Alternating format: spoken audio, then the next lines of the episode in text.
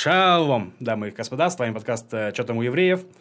В очень странном составе сегодня. Э, дело в том, что я стал замечать, что наш подкаст немножко уходит влево, то есть у нас левый нарратив, и я стал искать правых э, в Тель-Авиве и совершенно случайно нашел совершенно ультимативных правых. Со мной сегодня в студии Ариэль Бульштейн, это советник Биби Нетаньягу по русской алие.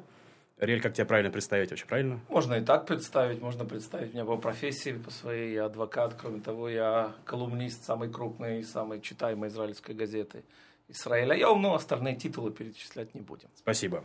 И Марк Новиков, ведущий телеграм-канала «Дежурный по Израилю», YouTube канала «Дежурный по Израилю» и не ведущий передачи «Дежурный по Израилю» на РТВ, на RTVI. Да, да. Спасибо, что упомянул. Очень приятно.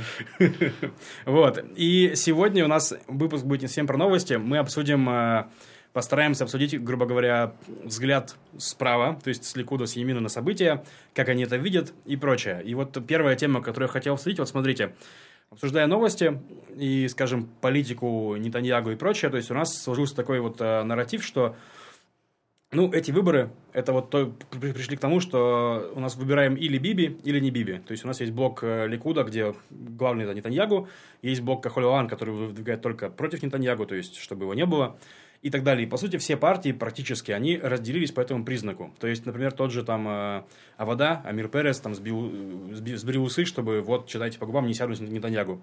И все партии об этом заявляют. Как вы к этому относитесь? Правда это или не правда? Это правда лишь частично, потому что главный водораздел израильской политики – это вовсе не вопрос Нетаньяу. Со всем уважением, а я очень уважаю этого человека, он интеллектуально на несколько голов выше всех остальных э, игроков на политической сцене Израиля, но тем не менее израильская политика началась до него и до его рождения. У нас есть два блока – правые и левые. Разница между ними – это не Нетаньяу. Разница в подходе к главному вопросу, который израильтян волнует. Вопрос арабов – Левый подход глобальный говорит о том, что мира или, по крайней мере, сосуществования с арабами можно добиться одним путем. Путем уступок. Обычно поднимаются под этим территориальные уступки, хотя бывают и другие, культурные, например, делает ли арабский язык государственным в Израиле или нет. Вот это глобальный подход левых. Уступки приведут к миру. Глобальный подход правых, в отличие от этого, прямо противоположный. Не уступки, а наоборот, настойчиво стоять на своем. И тогда арабам придется согласиться с фактом израильского существования, и тогда они захотят говорить про сосуществование или мир. Вокруг этого делится израильская политика. Почему в последнее время мы меньше слышим разговоры про это, в первую очередь со стороны левых? Потому что трижды последние десятилетия Израиль шел по их пути – Трижды это приводило к ужасным результатам, к большой крови, к тысячам убитых с израильской стороны. И поэтому сегодня левым невыгодно говорить про свой идеологический подход. Поэтому они сводят вопрос к персоналиям. Но понятно, что если левый лагерь победит, то мы снова вернемся к той же самой истории про то, что нужно отступать, передавать что-то Абу Мазану или кому-то еще, или какому-то другому Абу. В результате придем к тому же самому. Сегодня, с точки зрения интересантского левого лагеря, им выгодно скрывать этот подход для того, чтобы победить на выборах. Победят на выборах, если, не дай бог, это произойдет, снова мы услышим те же самые надежды о том, что давайте отступать оттуда или отступать отсюда, давайте искать какого-нибудь арабского партнера, которому можно часть Израиля передать. Ну и все вернется на круги своя, как уже было в 92-м, 99-м, в начале нашего века и так далее. Вот вопрос тогда такой. К левому лагерю обычно Ликуд относит, допустим, тот же Кахоль Ваван. При том, что это блок, который сам себя не называет левым. Там есть такие люди, как Буджи Айлон, Яалон, Буги. Э, Буги Айлон из Ликуда. Даже не Буги, правильно Боги. Боги. Боги Яалон. Э, там есть Габи Ашкинази, который сам себя считает ястребом, например, да. И, например, в той же партии Вода Гешер есть э, Гешер, которая вообще пришла из центра, в смысле, из больше такого правого центра по отношению к арабам. Из НДИ. Из НДИ, да. Из НДИ, партия Ливермана. Так вот, каким же образом э, вы можете говорить, что это типа правые и левые, если в левом лагере тоже есть правые? Очень просто. Ответ... Очень, Давайте очень я просто, до Марка отвечу. Очень просто. Это не мы называем кого-то левыми, а это вопрос самоидентификации. Вот на этой неделе, например, Нетаньяу предложил даже больше, чем предложил, сказал, что это цель Ликуда распространить израильский суверенитет на все еврейские населенные пункты в Иудее и Самарии. Кто его моментально атаковал? Партия Кахой Лаван, которая утверждает, мы этого не хотим. Поэтому это не вопрос того, как Ликут называет кого бы то ни было. Это вопрос того, что сама партия предлагает. Э, и Ганц, и Лапид, если мы говорим про эту партию, говорят о том, что Если речь дойдет об урегулировании с арабами, то придется евреев депортировать из Иудеи и Самарии. Они говорят про разные цифры. Кто-то 80 тысяч, кто-то 90 тысяч. Это и есть подход отступления. Вот и все. Поэтому, когда партия сама говорит, это наш путь, она автоматически причисляет себя к левому лагерю. Э, ну, я позволю себе э, две реплики, потому что много вопросов было.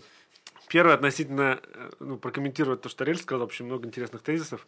И самый любопытный для меня показался тезис о том, что вот левые идут на уступки арабам, а правые не идут. Это на самом деле удивительно в том смысле, что вот к нам тут за ночь прилетело пять ракет, из, из Газы. И э, Цаль опять отстрелялся по сараям э, в приграничной полосе. И Цаль отстреливается по сараям вот уже там не первый месяц. Э, там, за исключением там, нескольких дней в мае, когда действительно были там атакованы какие-то офисные здания. Кроме прочего, ну, скажем, на мой взгляд, вся концепция диалога, опять же, оценочно, с Хамасом, это, в принципе, а, а, концепция диалога уступок. Потому что иначе это никак нельзя назвать, даже если эти уступки имеют какие-то стратегические глобальные там, цели э, в перспективе там, лет или там, сделки века, неважно. Ну, то есть по-другому, кроме как уступками, это назвать нельзя. То есть кэш там завозят э, им э, туда. Катарцы. Э, да, катарцы. Ну, не, не израильтяне катарцы. Вместо привычные, там, скажем, для Израиля схемы перечисления через официальные институты палестинской национальной администрации. Это все, что касается уступок. И с другой вопрос, я, я, как, скажем, э, потребитель информации понимаю, что по-другому ну, Ликут не может говорить, что он должен быть суровым там, в своих э, риторических оценках и достаточно сдержанным в оценках на, на шетахе, на территории. Но Э, называть это э, там, скажем, там, позиция ястребины я тоже не назову. А я не употреблял слово ястребины. это да, ошибочно это... считать, что правые это те, кто больнее бьют по арабам. Я еще раз повторяю, водораздел в вопросе того, как мы видим будущее. Но идут ли, считаем ли мы, что надо отступать? Нет. Считаем ли мы, что надо отступать и передавать часть страны арабам? Вот вокруг этого водораздел. Нет. Это не означает, что каждый день надо начинать утро с того, что давайте уничтожим там 5 арабов, 10 арабов, 25 арабов и прочее. Не вокруг этого водораздел. Детей съедим. Мне на самом деле очень любопытно вас узнать и удивительно, что мы тут собрались, и я сейчас как раз это спрошу. Вот, условно говоря, Израиль э, не хочет не отдавать, не от, э, значит, Израиль, Ликуд, Нетаньяху не хотят отдать ни пяди э, еврейской земли арабам. Ну, концепт такой. Да. Значит, при этом Ликуд за последние, там, ну, скажем, вот 5-10 лет делал все, чтобы Хамас закрепился в Газе он полностью делегиминизировал э, Нетаньяху статус э, ПНА, статус Махмуда Аббаса на территориях выдавил его оттуда. Он полностью лишил его всех инструментов, инструментов воздействия на, на происходящее, потому что финансовые инструменты – это главные инструменты. И фактически, если раньше еще какая-то было там, э, ну, противостояние внутреннее между этими органами, сейчас статус ПНА полностью уничтожен э, в, значит, в Газе, и как следствие полностью уничтожен сейчас на территориях. И мы видим всплески террористических актов после этого. Но прежде чем вы ответите на эту реплику, я хотел бы все-таки немножко сказать про Биби, э, Биби или не Биби, вот в чем вопрос, да? Да. И мне кажется, что тут есть ну, логика в том, что говорит Ириэль, я вот хочу поддержать его, в том смысле, что, конечно, эта концепция э, э риторически продиктована э, кампейнами, которые ведут левые, левоцентристские партии не, последние, сейчас боюсь соврать, но уже несколько лет точно. Началось все с, с персональных нападок на, э, на мой взгляд, недостойных нападок на членов семьи а Нетаньяу. А, и как бы они там себя не вели, э, ассоциировать это непосредственно с самим Нетаньяху неправильно, и это действительно было, и это происходит и сейчас, его травят, э, травят цару, травят э, сына Нетаньяху Ира и так далее. Это не, некрасиво. И в конечном счете все это перешло в, то, в, там, в Дом-2, условно, в реалити-шоу, когда обсуждаются очередные там э, какие-то там, ну, не знаю, события из жизни э, королевской семьи, вместо того, чтобы обсуждать повестку. И Ликут, конечно, вынужден на это реагировать, э, от, э, отвечать в рамках этой риторики, э, если вы говорите нам не Биби, и если вы говорите, если вы атакуете нас персонально, то, значит, вы получите э, такой же персональный ответ. И campaign поэтому стал Биби не Биби. Есть ли в этом э, вина самого Нетаньяу? Конечно, есть, потому что ну, он столько лет в политике, пора э, меняться. Он с 90-х в политике. Он, он стал премьер-министром еще тогда, когда Путин не, был не президентом, а уже поколение людей выросло. А при чем тут Путин? Не, ну в том смысле, что Путин это такой символ авторитаризма во многом э, для русскоязычных, а тут как бы там с промежутками, но он уже больше 20 лет у власти. Это действительно ну само и по себе... вот Ангела Меркель, которая никак Да. не является символом тоталитаризма, Нет, она столько она же, нет. она столько же в политике. Есть еще много хороших примеров. Но я к тому, что, э, э, то есть, а, это, не- это даже неплохо, может быть, это там хорошо, может быть, это такая система. Это объективная Это неплохо и нехорошо. Это в не демократии пока выбирают, Да. это воля народа. Я к тому, в отличие что- от России, от Путина и Да. прочего. Я к тому, что объективное э, вот, э, пребывание у власти столько лет, оно, конечно, развернет в какой-то момент кампанию э, на уровень Биби или не Биби. Потому что это самая яркая персона в политике. Вот к чему я. Э, Ну, я тогда, наверное, отвечу на э, ремарку или на вопрос относительно газа и расставлю тут э, точки над «и» в, в этой картине. Давайте, во-первых, вспомним, как мы докатились до жизни такой, да, почему Газа оказалась под э, властью Хамаса. Это ведь произошло не в последние 10 лет, когда Нетаньяху у власти. Произошло раньше, причем по одной и весьма явной причине. Это решение тогдашнего премьер-министра Ариэля Шарона оттуда уйти, изгнать оттуда всех. Вы помните, что он был премьер-министром от Ликуда, Да. но практически в одночасье изменил свой взгляд с правого подхода на левый. Ликуд его не только не принял этот новый взгляд, а на внутрипартийном референдуме отклонил идею Шарона Биби о том, что нужно, секундочку, о том, что оттуда надо отступить. После этого Шарон обещал публично всем, в том числе и Нетаньяу, который возглавлял лагерь противников отступления из Газы, Шарон пообещал, что мы проведем общеизраильский референдум и что он будет действовать только в соответствии с результатом референдума, нарушил это свое обещание. Он был таким бульдозером, который продавливал свою идею. Ликуд его за это выдавил из партии. Шарон образовал другую партию. Кадима ушел из Ликуда, потому что его новые взгляды не соответствовали политике и вообще идеологии Ликуда. Тем не менее, ему удалось продавить этот шаг в Кнессете с помощью поддержки левых партий. Он продавил этот шаг, и Израиль вышел полностью из Газы, вышел и военно, то есть наша армия покинула этот сектор, и гражданские заставили силой евреев, которые там проживали, просто депортировали оттуда. После этого, как и предсказывал Ликуд, там пришел к власти Хамас. После этого у нас э, отсутствует возможность, поскольку мы в военном плане не контролируем там происходящее, отсутствует возможность ликвидировать террористическую угрозу, которая оттуда исходит. Кстати, именно про это всегда Ликуд предупреждал. Любая территория, с которой мы уходим, станет новым террористическим анклавом, плацдармом для дальнейших атак на Израиль. Именно так все и произошло. Кстати, тогда левые, когда э, поддерживали уход из газа, говорили наоборот. Мы когда оттуда уйдем, нам станет легче бороться с террором. То есть как только оттуда будет одна ракета, моментально у нас будет международная легитимация того, чтобы ударить. Это ведь как нападение просто на наше Но ракеты были до размежевания. Э, Ракет практически до размежевания не было. Были ракет полноценных не было вообще. Были обстрелы из так называемых или кустарных ракет, или э, то, что называется противотанковых ракет. То есть э, случаи абсолютно единичные. Тысяч ракет, как сейчас, оттуда никогда не было. Как, кстати, нет из Иудеи и Самарии. В чем разница между Газой, Иудеей и Самарией? Почему ракеты летят из Газы, и нет ни одной ракеты из Иудеи и Самарии? Потому что Иудею и Самарию мы контролируем. Наша армия знает о всем, что там происходит. Наша разведка знает о любом, практически любом да, террористическом образовании, уж точно серьезном, и ликвидирует его до того, как оттуда вылетает ракета. Так вот, именно так э, возникла угроза из газа. Теперь вопрос, что с ней дальше делать? Первое, вы действительно правильно сказали, что э, Ликуд во многом способствовал тому, чтобы не было э, палестинского братства между Абумазаном с одной стороны, Фатхом, и Хамасом. Дайте я немножко поясню, просто для наших Это, зрителей. это две фракции палестинцев. Одна из них более признана мировым сообществом, это Абумазан. Другая Хамас э, практически грубо говоря, всем сейчас международным дайте рели- я сообществом поясню, поясню для людей, потому что, в смысле, что просто позицию. То есть у нас, э, скажем так, есть Израиль, есть сектор Газа, есть палестинская автономия. Палестинская автономия находится на западном, ре- ре- рекой- реке- за- западном берегу реки Иордан, недалеко от Иерусалима, и там у нас правит Абу Мазан. Там у нас оттуда не летят ракеты. Но не, благодаря Абумазану. Ну, я понимаю, просто... Мы контролируем. Да, это. да, просто поясняю. Есть сектор газа, откуда, в каком году Шарон вывел? Сектор газа Да. в 2005 В 2005 году Ариэль Шарон, наш премьер-министр тогдашний, вывел оттуда войска, и там к власти пришел Хамас, э, террористическая организация, которая шлет туда ракеты. Вот, просто, просто пояснить. Кстати, и Газа тоже считается частью палестинской автономии. Просто в ней э, выборы были только один раз.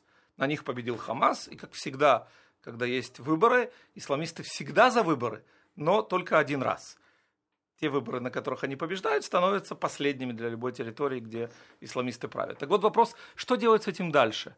На мой взгляд, абсолютно правильно было э, внести раскол между Абумазаном и Хамасом. Потому что и те, и другие – это наши враги. Когда наши враги разобщены, это лучше для нас, чем когда они объединены. Теперь вопрос, что будет дальше с э, Газой? Понятно, что глобальное решение только одно. Израилю рано или поздно придется произвести там военную операцию, которая не просто почистит террористическую инфраструктуру, а которая вернет нас к ситуации до выхода из Газы. То есть мы туда вернемся рано или поздно, я предполагаю, скорее рано, чем поздно, мы туда вернемся. Вернемся и армией, и вернемся вместе с еврейскими поселениями. Тогда, точно так же, как есть сегодня относительная тишина в Иудее и Самарии, такая же ситуация будет в Газе. Вопрос, готово ли сегодня израильское общество к этому? Скорее всего, нет. И поэтому проводить сегодня операцию и кровью израильских солдат, э, это может быть 100-200 солдат, которые погибнут, гарантировать себе на год, на два тишину, а потом уйти оттуда тем, чтобы там пришел к власти заново, или Хамас, или Салафиты, или еще какие-нибудь, или ИГИЛ, или еще какие-нибудь террористы, смысла нет. И поэтому Нетаньяу сегодня предпочитает сдерживать Хамас таким образом, чтобы наносить по нему точечные удары, если этого требует ситуация, и не жертвовать жизнью стали 200 израильских солдат, не решая проблему в принципе. Когда общество созреет до того, что это наша земля, мы должны туда вернуться, безусловно, такая военная операция будет. Позволю себе немножко про идеологию вернуться и к следующему вопросу перейти. То есть я хочу немножко проопонировать э, к тому, что правые и левые это разделение чисто по Короче, мне, не нрав... мне совершенно не нравится определение, что левые хотят отдать землю Израилю. То они есть, это говорят. Левые есть, может хотят... нравится или не нравится, да, левые, не менее, они это декларируют. Левые хотят политического решения и мира с арабами, грубо говоря. Это все хотят. И, но вы хотите мира с арабами, только что назвали их врагами. То есть очень сложно заключить, короче, мир с людьми, которых вы заранее говорите врагами. Но если и они... считаешь, что нужно их бомбить и идти к ним. Дайте я сейчас немножко выражу мысль. Я, я только отвечу вот буквально Так. на этот вопрос. Враг – это не тот, кого я называю врагом. Враг – это тот, кто пытается нанести по мне удар. И поэтому, если вчера была попытка теракта из Газы с тем, чтобы убить израильтян, то такие действия осуществляют враги. Это абсолютно понятно.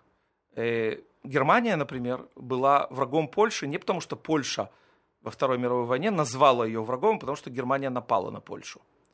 Советский Союз, когда напал на Польшу точно тогда же, тоже был врагом Польши. И не потому, что поляки называли Советский Союз врагом. Поэтому не мое название превращает арабов во врага, а их стремление, многих, не всех, но стремление многих из них по-прежнему либо уничтожить Израиль, и это их декларация, это не мое изобретение, э, или попытка осуществить теракты, нападения на израильтян. Это называется враг. История здесь, конечно, сильно сложнее, чем просто арабы, которые хотят нанести вред Израилю. То есть, все-таки, ну, мы не, сейчас не, не будем рассказывать все, начиная с войны за, за независимость, э, британского мандата и прочее. Но, грубо говоря, почему, почему собственно говоря, ООН э, и мировое сообщество так не- неоднозначно к этому всему относятся? Потому что ситуация неоднозначна. Нет, не Вот. поэтому, а потому что вон э, правят бал, в первую очередь Генеральная Ассамблея, не демократические государства. И поэтому они составляют большинство. Плюс там есть блок из 58 исламских государств. Автоматический блок, который гарантирует антиизраильское большинство. правда, но даже западные страны, которые, по идее, демократии, зачастую не поддерживают Израиль. И мы тоже знаем почему. Потому что эти демократии очень зависят от арабских рынков сбыта, от поддержки тех же самых арабских государств во многих вопросах. Когда те самые демократические государства были смелее, например, в 70-х годах, когда не все поддерживали Израиль, арабский э, блок ответил на это, например, бойкотом нефтяным. И э, цены на нефть в демократических западных государствах резко подскочили, что существенно изменило отношение тех самых демократических государств к Израилю, потому что они, с одной стороны, конечно, демократические, но про свой карман не забывают. Все так. Э, всегда есть эти причины, но, тем не менее, страны часто готовы идти на эти риски, ну, на, на, на цену на какую-то, ради поддержания своей идеологии. В Израиле все не так однозначно, и поэтому они не могут однозначно поддержать. Вот мое мнение. И я хотел перейти к следующим. Э, к следующим. Э, вот мы упомянули Шарона, и мне как раз-таки это интересно. То есть, э, насколько я читал историю размежевания, историю про вот всю эту с Шароном, да, у Шарона был вот он бульдозер, у него была эта идея, нужно выйти из газа. Ну, типа, вот, короче, он пытался сделать это в Ликуде, не вышло. Сделали этого Кадиму, вышло. Ну, скажем, да. Хорошее это было решение, плохое это было решение. Мы уже знаем сегодня, по-моему, какое это было решение. Э, все, все еще есть споры. Но я не буду... Я думаю, что когда израильтяне э, бегут э, в убежище, когда есть звук воздушной тревоги, у них нет Хорошо, в голове спора, хорошее это было решение или плохое. Я к тому, что Шарон, Шарон э, сделал это, потому что он в это верил, и он хотел это сделать. Вот. И, и для этого он страну практически там разделил напополам. То есть я читал там просто, что, что были споры там все... Я бы это анатомически по-другому описал. Как? Он не разделил Разрезал? ее пополам. Он ну, ее как? поставил определенным образом. Поставил определенным, поставил раком. И в подкасте можно говорить вот, всякие вот, вот, вот именно вот. так. Поставил страну раком напополам. Вот. Я к тому, что ситуация сейчас по разобщенности, вот это рак Биби, рак Ло-Биби, да, вот я читал эту историю про размежевание, про поставить раком, про Шарона, да, показалось мне, что есть некоторые аналогии, потому что сейчас тоже у нас общество максимально разделено. То есть да, даже можно сказать, смотреть на партии, которые укрупняются, то есть у нас очень сейчас мало партий вообще на выборы идет, большими, блок, большими блоками идут, в смысле. Идут э, на пар... Я не помню, Марк, помните, 30 чем-то партий Нет, я имею в виду, что проходящий барьер объединились в большие блоки, очень большие блоки. Вот, в, этом, в этой дихотомии, Биби или не Биби. И если Шарон э, поставил страну раком, чтобы провести решение, которое он, лидерское решение, которое он считал важным, да, то Биби ставит страну раком, чтобы остаться у власти. Как вам такое Погоди, да я скажу. А давай, тут, э, давай, Марка, извини, третируем тебя немножко, да. Я тут тоже несколько хотел разбавить, э, чтобы просто наши слушатели понимали, о чем точно речь. Э, Нетаньяху действительно голосовал против, э, точнее, за размежевание, пардон, за размежевание, аргументируя это тем, что э, он надеялся на то, что будет проведен референдум. Вот. Э, как вы понимаете, поздно уже значит, пить боржоми, никакого референдума не было, никакого консенсуса на этот счет не было, это было решение индивидуально, и я считаю, что ответственность в том числе на нем за это лежит, за, за это голосование. Это первый момент. А, а второй момент относительно самого размежевания и того, как, как его сейчас общество вообще оценивает, и почему, в общем, Э, многие обвиняют в значит, правых в таком вот ну, в таком размежевании. Дело в том, что, э, скажем, в левом сионистском лагере существует подход. Подход заключается в том, что вот два государства для двух народов. Этот подход э, предполагает значит, аннексию Израилем шести вот этих поселенческих блоков на западном берегу реки Иордан и по договору со второй стороной передачу и признание остальной территории за неким вот значит, условным палестинским государством. Это такой как бы консенсусный сионистский левый подход. Мы не говорим сейчас о там, каких-то коммунистах, там, чокнутых и прочих. Так э, и, и, что касается э, сектора газа, эти же, вот я сейчас просто говорю про левый да, концепт, э, вот этот консенсусный левый подход пред, говорит о том, что единственная проблема значит, этого выхода из газа была в том, что никакого договора со второй стороной в момент выхода не было. То есть выходили э, односторонние, то есть оно называется одностороннее размежевание.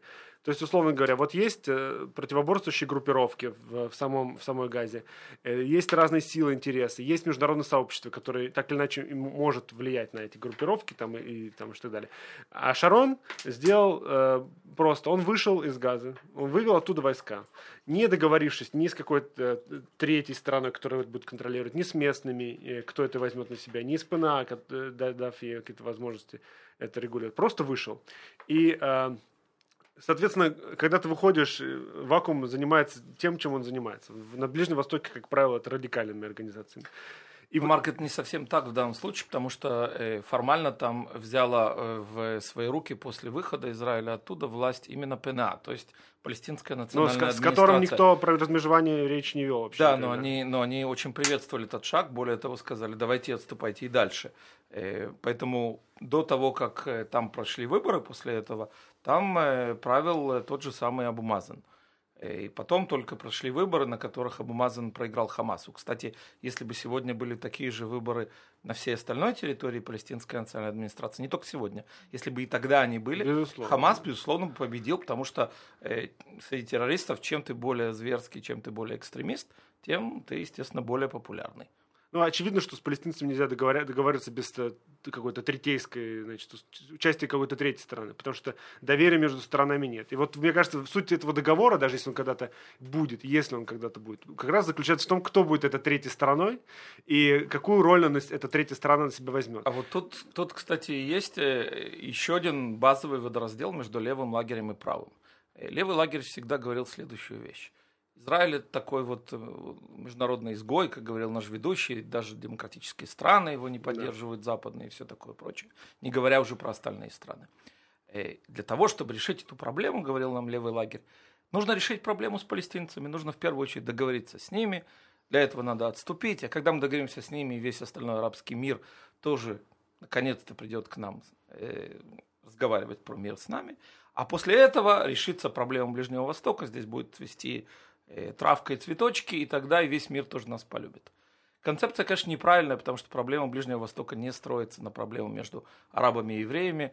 Большая часть конфликтов на Ближнем Востоке – это конфликты между арабами и арабами, мусульманами и мусульманами. 99% убитых мусульман за последние сто лет – это дело рук самих же мусульман, естественно, не конфликт с Израилем корн всего. Но Проблема в том, что э, этот подход так долго нашими левыми педалировался, что даже другие страны стали в это верить. Например, Барак Обама, прошлый американский президент, действительно искренне считал, что как только он заставит стороны, а для него это было в первую очередь заставить Израиль пойти на уступки, договориться с арабами, то Ближний Восток будет тогда процветающим. Так вот, на самом деле все ровно наоборот, и политика Нетаньяу сейчас это показывает – нет никакого смысла договариваться с палестинцами, потому что они правятся экстремистами, там террористы не только у власти, но и промывают мозги следующему поколению. Я думаю, не надо нашим э, слушателям, а может и надо рассказывать про то, как, как там обучают в палестинской администрации, как обучают, например, математики по учебникам, где рассказывается про Мухаммад убил трех евреев, а его сосед убил еще четыре, сколько всего было евреев убито. Да, вот такие вот задачки в учебнике. Но дело не только в этом. Дело в том, что подход должен быть прямо противоположный, мы сегодня это видим. Нужно стоять на своем, потому что это по праву наше. И посмотрите, как сегодня те же арабские страны, которые якобы не хотели никакого мира с Израилем ради своих палестинских братьев.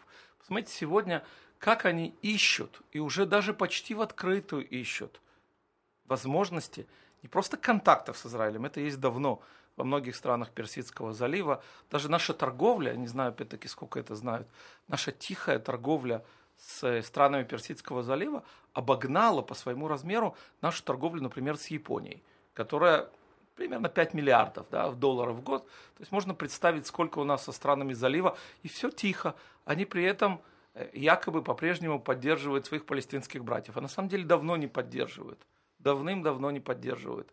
И у нас есть такие тихие контакты со многими арабскими странами. И э, все предсказывания левых, а это вот буквально несколько лет назад было, тогдашний левый лидер Иуд Барак предсказывал, что Израиль ждет политическое цунами, что против нашей страны будет бойкот со всех сторон, что против нас будут санкции в Евросоюзе. Да все ровно наоборот. Наше международное положение только укрепилось.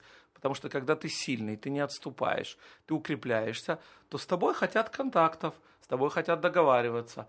И когда тот же Нетаньяу, вот мы говорим только про э, вопросы политика, есть ведь экономика. Он э, четыре года назад продавил против наших левых идею о том, что газ, который нашли в израильском шельфе в Средиземноморье, нужно вытаскивать и продавать, продавать за границу.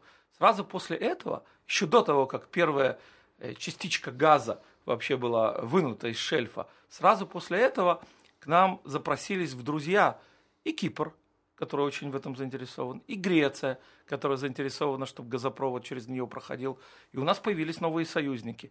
Сегодня э, региональные союзы, которые продвигает Нетаньяу, включают нашу особую дружбу с Вышеградской четверкой, наши особые отношения с тремя балтийскими государствами, наши особые отношения с Австрией и Италией.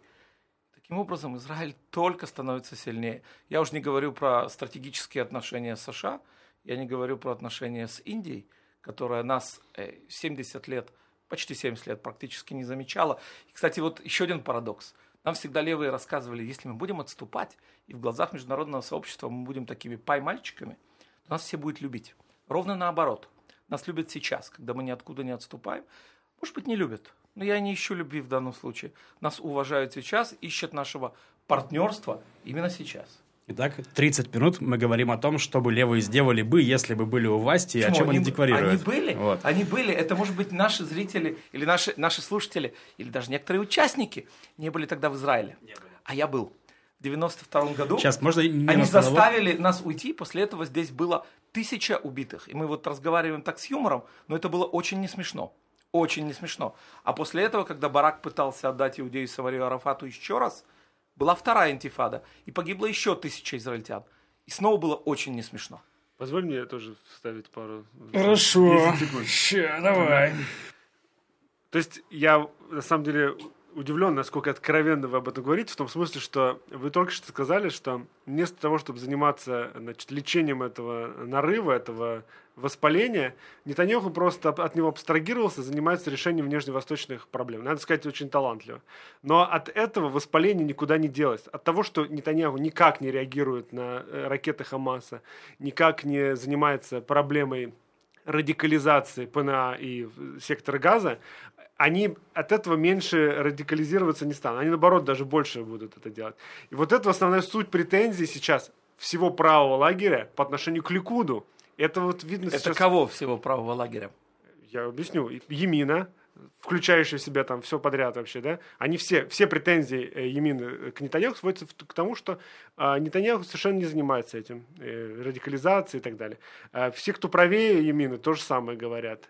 Э, Либерман э, то же самое говорит. У него, вся, весь кампейн с точки зрения безопасности Либерман построен на том, что э, Нетаньяху не занимается э, газой, Нетаньяху, значит, потворствуют э, развитию их радикализации и так далее. Это, это такой тезис. И все, что вы можете сказать на этот счет, а вот зато он, мы с арабами торгуем. А нет, а проблема не решается. Нет, это, это не так. Э, давайте я только перед этим скажу вот буквально одно предложение про Либермана, который к правому лагерю уже давным-давно не относится. Более того, э, ну, опять-таки, не у всех в Израиле короткая память. Минутку. Да. Вы вначале заявили, что правый и левый лагерь у нас по отношению к арабам. Так Либерман по отношению к арабам не менялся вроде как? А, да? Никогда. Нет, он действительно не менялся, потому что он раньше не был частью правого лагеря. А, какая вот идея... То есть он всегда был леваком. Какая идея... овца встать. Какая идея э, Либермана относительно урегулирования? Кто-то знает? Территории э, населения, территории населения. Совершенно верно. Он за то, чтобы отдавать арабам не только часть Иудеи и Самарии, а даже часть Израиля внутри границ 48 года. Это его официальный подход. То есть, получается, это его предложение. у вас, значит, в правой коалиции был, значит, вы с ним целовались, обнимались, он даже с Ликудом шел одним списком. Человек, который декларирует такое, как это работает? Он действительно декларирует такое, когда он шел с Ликудом одним списком, он естественным образом эту идею должен был убрать э, в ящик куда-то и убрал ее. Но это его подход.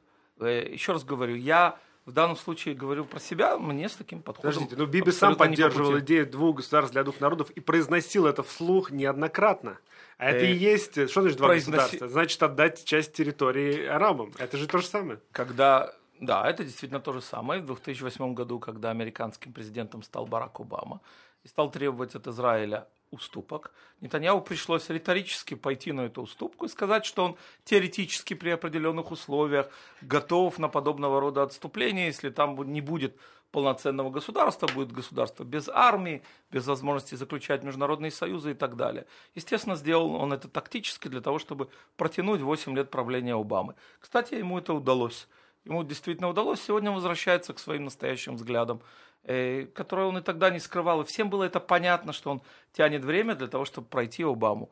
Э, взгляд Нетаньяху очень простой. То есть, Израиль если- будет да, включать все еврейские есть, населенные если пункты ри- в риторически он мог тогда это заявлять. А почему вы Либерману не, не- А потому что позволяете на риторически это а делать? Он сейчас потому не что- говорит об этом. Сейчас а вы- потому что на Либермана никто никогда никакой Обама не давил, никакой ответственности за управление государством он не нес, и никто его не заставлял идти Но на дискурс это. меняется. Нетаньяху голосовал за размежевание. Как это? Это же недавно было. То есть Совершенно- дискурс, очевидно, меняется. Нет, дискурс, во-первых, не меняется. Э, Дискурс в данном случае ведет тот, кто является израильским премьер-министром. Он именно ведет нас к тому, чтобы в результате можно было распространить еврейский суверенитет и на Иудею и Самарию. Это А, глобальная цель. Хорошо, я туда задам вопрос. А не что будет делать? палестинского А, государства. не будет. А что делать с этими арабами, которые там живут, не имеющие никакого статуса? Ну, есть, например, э, та самая формула, которую предложил еще Минахим Бегин, который поддерживали Соединенные Штаты, и который, скорее всего, поддерживает и нынешний американский президент Трамп. А именно автономия. Автономия, которая существует в гражданских вопросах, то есть, например, вопросы уборки мусора э, в Джунине мы не обязаны решать, или вопросы того, как обустроить э, больницу в, э, там, не знаю, в Рамалле. Вот эти вопросы арабы вполне могут решать самостоятельно. Таким образом, может быть такая автономия, и они не будут ощущать себя как население, которое контролируется евреями, израильтянами. Кстати, если спросить Но их, это же не остановит конфликт, их это не устроит а, вообще надо немножко отключиться от мысли, э, которая на иврите называется ахшавизм. То есть вот все сейчас. Э, конфликт арабов с евреями начался не вчера, не позавчера и не решится завтра. Он начался с того момента, когда евреи стали возвращаться в свою страну примерно в 1880 году. Э, Заев Жаботинский очень умный человек, так же как мой выходец примерно из тех же самых районов, еще почти сто лет назад сказал, что конфликт евреев с арабами в обозримом будущем не разрешится. Предложил формулу решения его, не моментальную, формула, которая называется «железная стена». Евреям придется быть всегда намного сильнее, чем окружающий арабский мир. И тогда окружающий арабский мир каждый раз, когда будет пытаться нас уничтожить, будет лбом ударяться о нашу железную стену. Рано или поздно, это может быть через 10 лет, это может быть через 100, даже самый тупой лоб понимает, что железную стену не пробить. И тогда Давайте он я будет немножко... с нами жить. Мы уже говорим 38 минут. Э, Соответственно, хотелось бы не биться стеной об об эту стену, нам хотя бы лбами. А мы в нее не бьемся, это Ну, наши враги Нет, бьются. я нам, нам втроем сейчас, а не про конкретно евреев или арабов. Сдвинуться немножко. Хотелось бы мне немножко... То есть я тут вообще чувствую себя окруженным вообще какими-то людьми, которые просто... Ладно. Короче, А это израильское, больш- это израильское большинство, между прочим, знаете, у нас... пока не если- очень... Так, погодите. Как это минуточку. пока не очень? Посмотрите на состав Кнессета. Среди еврейского населения в Израиле есть две трети правого большинства и треть левого. Хорошо, погнали. Вот я треть левая. На самом деле не совсем, но Кстати, неважно. так же и в этой студии, нет? Я Получается вообще так. в ультраправый записал. Я умеренных взглядов. Да, Марк ультраправый, короче. Э, Я люблю записывать людей в то, что они не верят. В общем, я хотел вернуться к Биби, к лидерству и почему он должен уйти. Давайте так. Э, Вот э, вер- вернемся к тому, что во-первых, мне интересно ваше мнение, только давайте укоротим ответы и монологи. Просто у нас 38 минут, я сейчас тоже монолог закончу, а потом буду короче. Короче, история в том, что во что Нетаньягу превратил Ликуд. Э, Мне очень интересно ваше мнение, потому что я изучал... Во-первых, мы делали подкаст конкретно про все партии, и реально во всех партиях мы можем назвать несколько человек обычно. То есть мы не сильно шарим сами. Мы, таки, у нас подкаст в том, что мы разбираемся сами и помогаем нашим зрителям разобраться. Примерно так. Диванная аналитика, как сказал Марк мне перед подкастом. Соответственно, в каждой партии мы обсудили, обсудили несколько лидеров, их мнение и прочее. В Ликуде мы обсудили только Нетаньягу. И то есть, и заходишь... почему забыли минуточку. других? Заходишь на сайт Ликуда, и там только лицо Нетаньягу во всех вообще позах. Максимум на русской версии можно, ну, могут немного пнуть, пнуть э, Ливермана. То есть, э, что, мол, Ливерман говно, а вот Нетаньягу, Нетаньягу, Нетаньягу, Нетаньягу, Нетаньягу, Нетаньягу. И то есть, в, во многих партиях выходцы из Ликуда, то есть, тот же Боги, Яавон, да, он же был в Ликуде, те же ребята, которые в Йемене сейчас, они что же, если я, я не путаю, начинали тоже многие в Ликуде. Там тот же э, самый, господи, Кахлон уходил, приходил. То есть, в общем, есть такая история. Он в Ликуде? Сейчас в Ликуде, да. Есть такая история, что Нетаньягу повыдавил из Ликуда лидеров, и они в итоге вот где-то там, короче, это самое. И вот, э, как вы относитесь к тому, во что, стал, в чем, во что превратился Ликуд за вот э, это время Нетаньягу? Только чуть кра- кратче, чем обычно. Давайте так. Постараюсь. у вас немножко российский подход, потому что вы действительно думаете, что это лидер, ну вот Путин там, да, он выдавливает, и вы переносите это на израильские реалии. А у нас страна другая, принципиально другая. Вот Ликуд, вы, наверное, не знаете, это единственная в Израиле демократическая партия в каком смысле? Что там всех выбирают. Всех, имеется в виду лидера партии. Это редкость в Израиле. Потому что большая часть в Израиле это партии лидерские. Секундочку. Зовут. Нет, зовут. Это, это, это меньшинство израильских партий. Большая часть израильских партий – это лидерские партии, где лидер сам себя назначил. И, например, в партии Либермана в уставе там вообще нету про то, не сказано про то, что лидера можно выбирать. Нет, все в том-то и дело. Я, это я и знаю. Я знаю, что Ликуд партия очень богатой только... историей, которую Нет, выбирали. Это и сейчас... К чему это пришло? Почему это и сейчас так?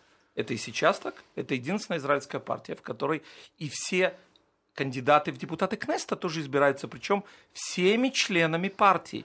Больше второй такой партии в Израиле нет. И когда вы забываете о том, что в Ликуде есть еще целый э, кадр лидеров, это просто, очевидно, ваша забывчивость. Я думаю, что Гидон Сар, который вполне может быть следующим главой Ликуда, э, очень не согласится с вами, когда вы скажете, что якобы в Ликуде нету больше лидеров, кроме Нетаньяу. Теперь естественным образом первый номер всегда бросается в глаза больше. А когда это первый номер масштаба Нетаньяу, который добивается успехов э, во многих областях, которого воспринимают другие международные лидеры как звезду, он, безусловно, он, безусловно, воспринимается как звезда, да, действительно. Кстати, еще раз говорю, другие израильские партии были бы рады, чтобы у них был лидер, который воспринимается как звезда. У них таких нету. Но в Ликуде, поверьте мне... Кстати, есть еще один вопрос, который многие именно выходцы из советской, из, не советской, а современной России не понимают. Они говорят про Ликуд, ну как же Нетаньяу не воспитывает преемника? Почему он всех выдавливает? Вот все это понятие преемника, это и есть не демократическое российское наследие. Но, тем не менее, недавно он двух преемников-то обозначил. Так, так нет, он не обозначил. Ну, как это было? Никаких нет, преемников, это... разумеется. Анонимные. Он, он, Анонимные, нет, да? не только это. Это вообще тот, кто не понимает в израильской политике, Хорошо. может их назвать Я... преемниками. У нас только политики могут возглавлять государство. Когда Нетаньяу сказал, что посол США э, и еще один человек э, из Совета национальной безопасности Голова обладает Масада. лидерскими качествами, то это, безусловно, может быть, и правильное высказывание, но ни у кого из них нет шансов стать следующим премьер-министром, и не только следующим, потому что только политик возглавляет в демократическом государстве страну. Так вот, возвращаясь все-таки к моему ответу, э, преемников в Израиле никогда никто не воспитывал. Когда э, премьер-министр Минахим Бегин ушел в отставку, в Ликуде среди двух э, других претендентов, тогда это был Цхак Шамир и Давид Леви, были выборы – один из них победил. Никто из них во времена Бегина не казался метеором политическим. И то же самое было потом, когда Ицхак Шамир Про ушел преемника я не спрашивал. Там вы спросили и ответили Нет, сами. Потому что пять или семь других э, политиков, в том числе и тогда молодой Бенемин Таньяу претендовал, и он победил. Может быть, мог победить кто-то другой. История пошла бы другим курсом.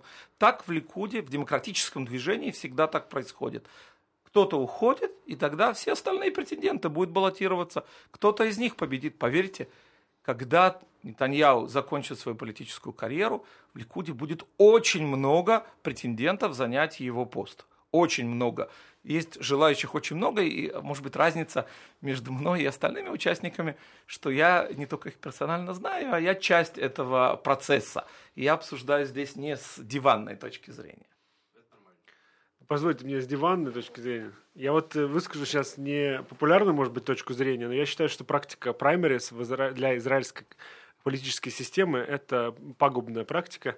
И объясню почему. Э, дело в том, что в, таки, в скажем, в таких стран, восточных странах э, любые опосредованные выборы, то есть или выборы праймерис, они создают дополнительную коррупционную емкость. Сейчас я поясню свою мысль. Ликуд огромная партия, это партия власти, которая представляет нам, на самом деле, несмотря на то, что вот Ариэль говорит, что там две трети правых взглядов придерживает, по большому счету Ликуд это партия власти, которая представляет сейчас всю страну в Кнессете. И она руководит всей страной, не только двумя третями э, и э, э, какая проблема с этим есть? С этим есть такая проблема, что для того, чтобы попасть в список этой партии, ну, нужно пройти вот эти праймерис, да. А как устроены праймерис в Ликуде? Э, это примерно так же, как устроены муниципальные выборы в Израиле в целом. Поясню. Есть, предположим, сейчас, не будем говорить про конкретный Ликуд, предположим, есть город Н. Этот город, в который, ну, такой средняя периферия, в котором есть, там, не знаю, 15-20 больших семей, таких восточных семей настоящих, э, с ценностями, с традициями, с уважением к старшим и так далее. Для того, чтобы в этом городе избраться в муниципальный совет, тебе нужно пройтись по этим семьям, договориться с их главами. И никто тебе, конечно, не будет обещать, что все представители этого клана, этой семьи для тебя проголосуют, но с большой вероятностью, э, если тебя поддержат э, ну, такие старше уважаемые значит, в этих семьях, то есть вероятность, что ты пройдешь как, как минимум в горсовет в этот, да. А если ты идешь на мэра, то ты точно должен быть компромиссным среди этих значит, семей условных фигур. Почему? Потому что ты в конечном счете будешь их там представлять. И это нормальная демократия. Хорошо, что у нас есть такие семьи, и так это работает. Да. Но на уровне партии это приводит к чему? Предположим, вот сейчас идет э, кампания. Еще там несколько месяцев назад шла предыдущая кампания, да, и там э, в 19-м, Ариэль, исправь меня, если я напутал, э, в 19-м списке Ликуда шел глава профсоюза а, а, авиа, как он, авиа, авиакомпаний, глава профсоюза авиакомпаний. То есть это человек, занимающий государственную должность, шел, представляющий огромное количество избирателей от одного профессионального объединения, Э, э, объединение это государственное, шел в Кнессет как бы э, на плечах этих голосов. То есть эти люди проголосовали за него в праймерис, подняли его в списке, соответственно, и он пошел. К счастью, судья Мельцер, ну вообще ЦИК местный, снял его с выборов, потому что противоречит закону. Не может человек, работающий в государственной профсоюзная организация одновременно. Но факт в том, что, и это все знают в стране, что в Ликуде достаточно много профсоюзных, самых разных лидеров, которые представляют интересы конкретных профсоюзов, от таксистов там до э, иди поищи кого. И эти люди, они приводят, приводя с собой свою группу которую они представляют, делая их, э, а там огромное количество избирателей, там, по-моему, 100 тысяч человек, да, участвуют в выборах. В Ликуде 130 тысяч да, то есть они, партии, они все Да, они приводят с собой несколько тысяч людей, интересы которых представляют, и эти несколько тысяч людей проводят их на какое-то место в списке. Это вроде бы звучит правильно, то есть демократия, она так и работает, но фак- фактически это получается, что такая партия власти, она руководи, ей руководят интересы малых групп, профсоюзных, там, семейных, бизнес-интересов, которые так или иначе решают картину будущих выборов. И, на мой взгляд, для такой страны, как Израиль, это не подходит. Если для США это прекрасно, потому что огромная страна, ты не можешь э, найти такой профсоюз, который, значит, соберет а, там, во всех штатах был представлен. Это вот моя позиция, она, я знаю, не популярна, но... Ну, так, как бы это позиция просто против демократии, потому что, да, наверное, лучше назначать, э, особенно если назначать меня. Каждый хотел бы, чтобы его назначили руководить, но это приводит к тоталитаризму, к Друзья, диктатурам. можно еще, я немножко наброшу на Биби, я тут пытаюсь вообще все как, как к этому приводить. Э, давайте я личную историю немножко расскажу. Не, не историю, точнее, личное мнение. А вы потом мне на него ответите. Пойдет такое? Э, почему я против Биби? Ну и против э, Ликуда, естественно, я голосую, ну, голосовал за Кахулеван, ну и, скорее всего, проголосую снова за них. Соответственно, э, я не считаю, во-первых, что если власть переходит к другой партии, кроме Ликуда, они сразу отдают земли там, и прочим, прочим. У системы есть огромная инерция, и любые идеи, они, естественно, будут выноситься на обсуждение. Можно прервать? Нет. В 92 году, Хорошо. после того, как победила партия Вода, левая партия, которая не обещала на выборах отдавать какие-либо территории, через полгода начались тайные переговоры между ней и Арафатом. И был подписан договор – договор в Осло, без того, что израильское общество об этом знало, ничего не выносилось на общественное обсуждение, тайно, без обсуждения был подписан договор, а когда у левых не хватило голосов в Кнессете, чтобы провести, они купили просто двух депутатов для того, чтобы его провести. Один из которых сидит в тюрьме за измену. Один из которых после этого пошел дальше по шаткой дорожке преступников и стал просто контрабандистом наркотиков. Хорошо. Шпионом Ирана. Так, я, а во-первых, не считаю, что э, какой-то вода, то есть все-таки, короче, это не те люди. Это там много и правых, и правоцентристов, и прочее. То есть, соответственно, типа, я не считаю, что... Не, не считаю, что вот это так случится. Да, давайте так. Окей, если вот сейчас придет Амир Перес с, с большинством, то я начну переживать. Если придет Ганс, э, например, министр, я пока переживать не буду. Это мое мнение сейчас, текущее, да? Вот. И почему я считаю, что Нетаньягу вредит сейчас всему? То есть, э, потому что все-таки, да, э, мы уже проговорили, более-менее согласились с тем, что мы пришли к дискурсу, что рак Биби, ну, то есть только Биби или только не Биби, э, к этому в итоге пришло, потому что Нетаньягу уже у власти очень долго, к этому не могло не прийти. Соответственно, э, система, которая работает только если у него во главе один человек – это очень плохая система. То есть, э, ну... А откуда, почему вы так пришли к этому выводу? Конечно, это не так. Система израильской власти работает по-любому. Угу. Неважно, кто придет к власти. Да, Другой но, вопрос, но, что она но может сейчас... развернуться в другом направлении. Может. Я к тому, что сейчас текущая агитация э, Ликуда и Нетаньягу, то, что если левые придут к власти, только Нетаньягу, только Нетаньягу может. Если придут левые, то все в жопу. Причем левые, которые Ганс, э, которые ну да, собственно, окей, Ганс, например, да, они говорят, что мы войдем в коалицию с Ликудом без проблем, если уйдет Нетаньягу. Ну, да, То но есть... их никто не зовет в коалицию. Погодите, мы не они, хотим, мы они не хотим в данном случае левых в коалиции, потому что цель следующего права правительства Нетаньяу – это распространять суверенитет на Иудею и Самарию. Это глобальный подход правого лагеря. Этого мы хотим. Нам не нужны власть ради власти, нам не нужна коалиция ради коалиции. Поэтому спасибо, конечно, Гансу за желание войти в коалицию. Его туда никто не приглашал. А относительно того, куда ведет Нетаньяу э, страну, ну, посмотрите на экономические параметры. Да? Понятно, что и в этом вопросе он на несколько голов выше остальных. В Израиле в 2009 году, когда Нетаньяу пришел к власти, объем прямых иностранных инвестиций был 4,6 миллиарда долларов. А в прошлом году, 2018, 21,8 миллиардов долларов. Почему? Потому что это экономика Нетаньяу, это привлечение сюда иностранного капитала, это снятие бюрократии и регуляции. Нет, ну окей, мы не про это я, сейчас можно говорим. я за Биби вступлюсь? За Биби вступишься, ну давай. На самом деле, если ты внимательно посмотришь на список э, Кахоль Лаван, то ты и вообще, в принципе, на их фракцию сейчас э, в Кнессете, ты э, внимательно, если посмотришь, то обратишь внимание на то, что лидером этой фракции в Кнессете сейчас является не кто-нибудь, а Нисан Корен. Он, по-моему, третий у них в списке, да? Он пятый номер пятый, да. в списке, он и, кандидат и на пост на мин, э, министра финанс, финансов. финансов. Господи, да, финанс. Что такое, что такое Nissan Корен? Как институт, я не как человек говорю, а как mm-hmm. институт. Это человек, который еще в прошлом году был главой общеизраильского профсоюза.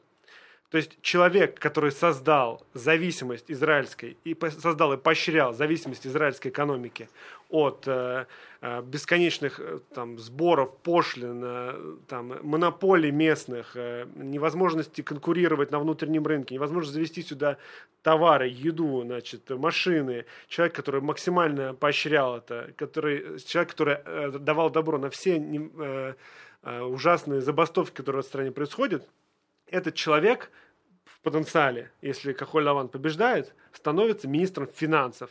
То есть это как пчелы против меда. Да? То есть человек, который создал эту систему, представляешь, что произойдет со страной, просто на минуточку, если человек, который руководил этой организацией, ничем другим, в принципе, в жизни ну, глобально не занимался, это была глобальная его цель общая, станет министром финансов. То есть это к вопросу о том, правые они или левые. У нас принято обсуждать какую-то повестку безопасности, там, а, тот же Буги Ялон там, и так далее, которые, очевидно, правые. Но по факту нам жить в этой стране, и эта страна, и в случае, если этот человек, не дай бог, станет министром финансов, станет еще более забюрократизированный, еще более зарегулированный и так далее. Опять-таки, я считаю, что не так все страшно. Я живу с Путиным, меня все не так Нет, страшно. Ну, по, по этой логике, да, конечно, Израиль э, в этом отношении это рай э, при любом вот. премьер-министре. И, соответственно, Но почему... мы не сравниваем, мы, как бы, мы, я приехал в Израиль давно, да. почти 30 лет назад. Для меня Путин это ничего, да, то есть я не сравниваю себя с э, человеком, который живет в России Путина. Я зато могу хорошо сравнивать э, себя с собой же, но при э, левых правительствах. И могу во всех отношениях, от экономики, и Марк правильно сказал, да, вот можно привести пример конкретный с этим же Ниссенкорном, когда он возглавлял израильские профсоюзы, он вел войну против правительства, когда Нетаньяу, и вот вы говорите, что якобы нет других лидеров, и тогдашний министр транспорта, еще один лидер от Ликуда, Исраиль Кац, Ой. требовали создать новые частные порты в Израиле. У нас до недавнего времени порты были только государственные. Конкуренции никакой не было. Он продавил, Нетаньяу и Кац продавили против профсоюзов создание частных портов Таким образом, сегодня есть конкуренция, цены снизились, количество торгового оборота резко возросло. Кто был против этого, причем всеми методами, включая забастовки. Ну, это его работа, он же отставил, в смысле, своих... Э, Прекрасно. Истодру, истодрутят. Прекрасная смысле, работа, ну... только мы в данном случае такого человека на посту министра финансов только в страшном сне хотим видеть. Договорились. У нас остается очень мало времени, уже говорим 55 минут. Э, это достаточно много для нашего подкаста. Э, скажите, пожалуйста, можете в двух словах э, вашу функцию вот в текущем кампейне Ликуда? Я возглавляю русский штаб, русскоязычный штаб Ликуда. Прекрасно. То есть это вы отвечаете вот за то, что мы видим в агитации Ликуда на русской улице? Нет, я отвечаю за то, чтобы Ликуд победил на выборах 17 сентября. И именно это произойдет. Отлично. Смотрите, я просто что хочу поговорить. Я э, ну, типа, читаю новости, например, ну, я читаю израильские сайты, то есть я в основном читаю Вайнет, Мако и Арец, такой типа. Я вам советую почитать еще и сайт Израиля.йом для сбалансированности. Договорились. Израиля.йом, когда я захочу обмазаться в Нетаньягу. Вот. И плюс... Нет, когда вы захотите услышать, в отличие от России и Путина, не один взгляд, а несколько взглядов, как в демократическом Но государстве принято. Эту самую новостную повестку, которая просто где что взорвалось, кто кого убил там и прочее, я читаю на русских сайтах, это просто проще, это быстрее делаю. И это News.ru COIL, такой сайт. Э, вот. На нем каждый день сейчас есть по две рекламные статьи. Одна от Ликуда, а вторая от НДИ и чтение главной, ну, этого сайта теперь просто, ну, такое ощущение, что школьник и школьница, они друг друга очень хотят, но вот они друг друга бьют, дергают за косички и прочее, потому что там статья там НДИ собирается там левую коалицию, там давайте посмотрим на правительство, и вот они друг друга колесят, то есть насколько это глупо выглядит, то есть и это вообще работает, что это такое? Такой вопрос у меня как обсуждать э, рекламную кампанию Кока-Колы. Да. Э, неинтересно обсуждать рекламную, э, рекламу Кока-Колы, зато интересно посмотреть на финансовые результаты Кока-Колы. И они хорошие, даже если мне лично не нравится какая-то реклама Кока-Колы. Угу. Вот когда мы закончим голосование 17 сентября, я посмотрю на результаты и в соответствии с этим результатом оценю, э, кампанию, избирательную кампанию Ликуда. Это единственный результат, все остальное угу. это мелочи. Как говорит один умный человек, сейчас скажу кто, обсуждать процессы бессмысленно, надо обсуждать результаты. Это премьер-министр Нетаньяу. Хорошо. И тогда следующий вопрос. Э, вы, ну, вот как вы оцениваете ли вообще вот эту новую волну репатриации, которая приехала, да, из России, из бывших СНГ? Это сколько человек там, тысяч, наверное, 100-150 за последние лет? Сколько там, 8-10? Она неоднородная. Во-первых, э, почему-то на первых э, ролях, по крайней мере, с точки зрения внимания, это выходцы из России, а из Украины больше приехало. Да люди абсолютно разные. Многие из них, не забывайте, я адвокат, многие из них мои клиенты э, в юридической сфере. Э, многие состоятельные, многие обычные, простые люди. Я не вижу между ними одного общего знаменателя, ну, кроме того, что они наши новые граждане. Можно я два слова да, скажу да, про кампанию? Конечно. Я согласен с, с пафосом твоего тезиса о том, что э, вот, избирательная кампания на русской улице в целом выглядит э, с эстетической точки зрения отвратительно. Э, смотри, но тут видишь, в чем дело, как бы никому до этого никакого дела нет, кроме, в общем, нас. Почему? Потому что та аудитория, и как бы я не прошу подтвердить эту фразу ни Ариэля, ни кого-то из э, других партий, там, которые работают на эту аудиторию.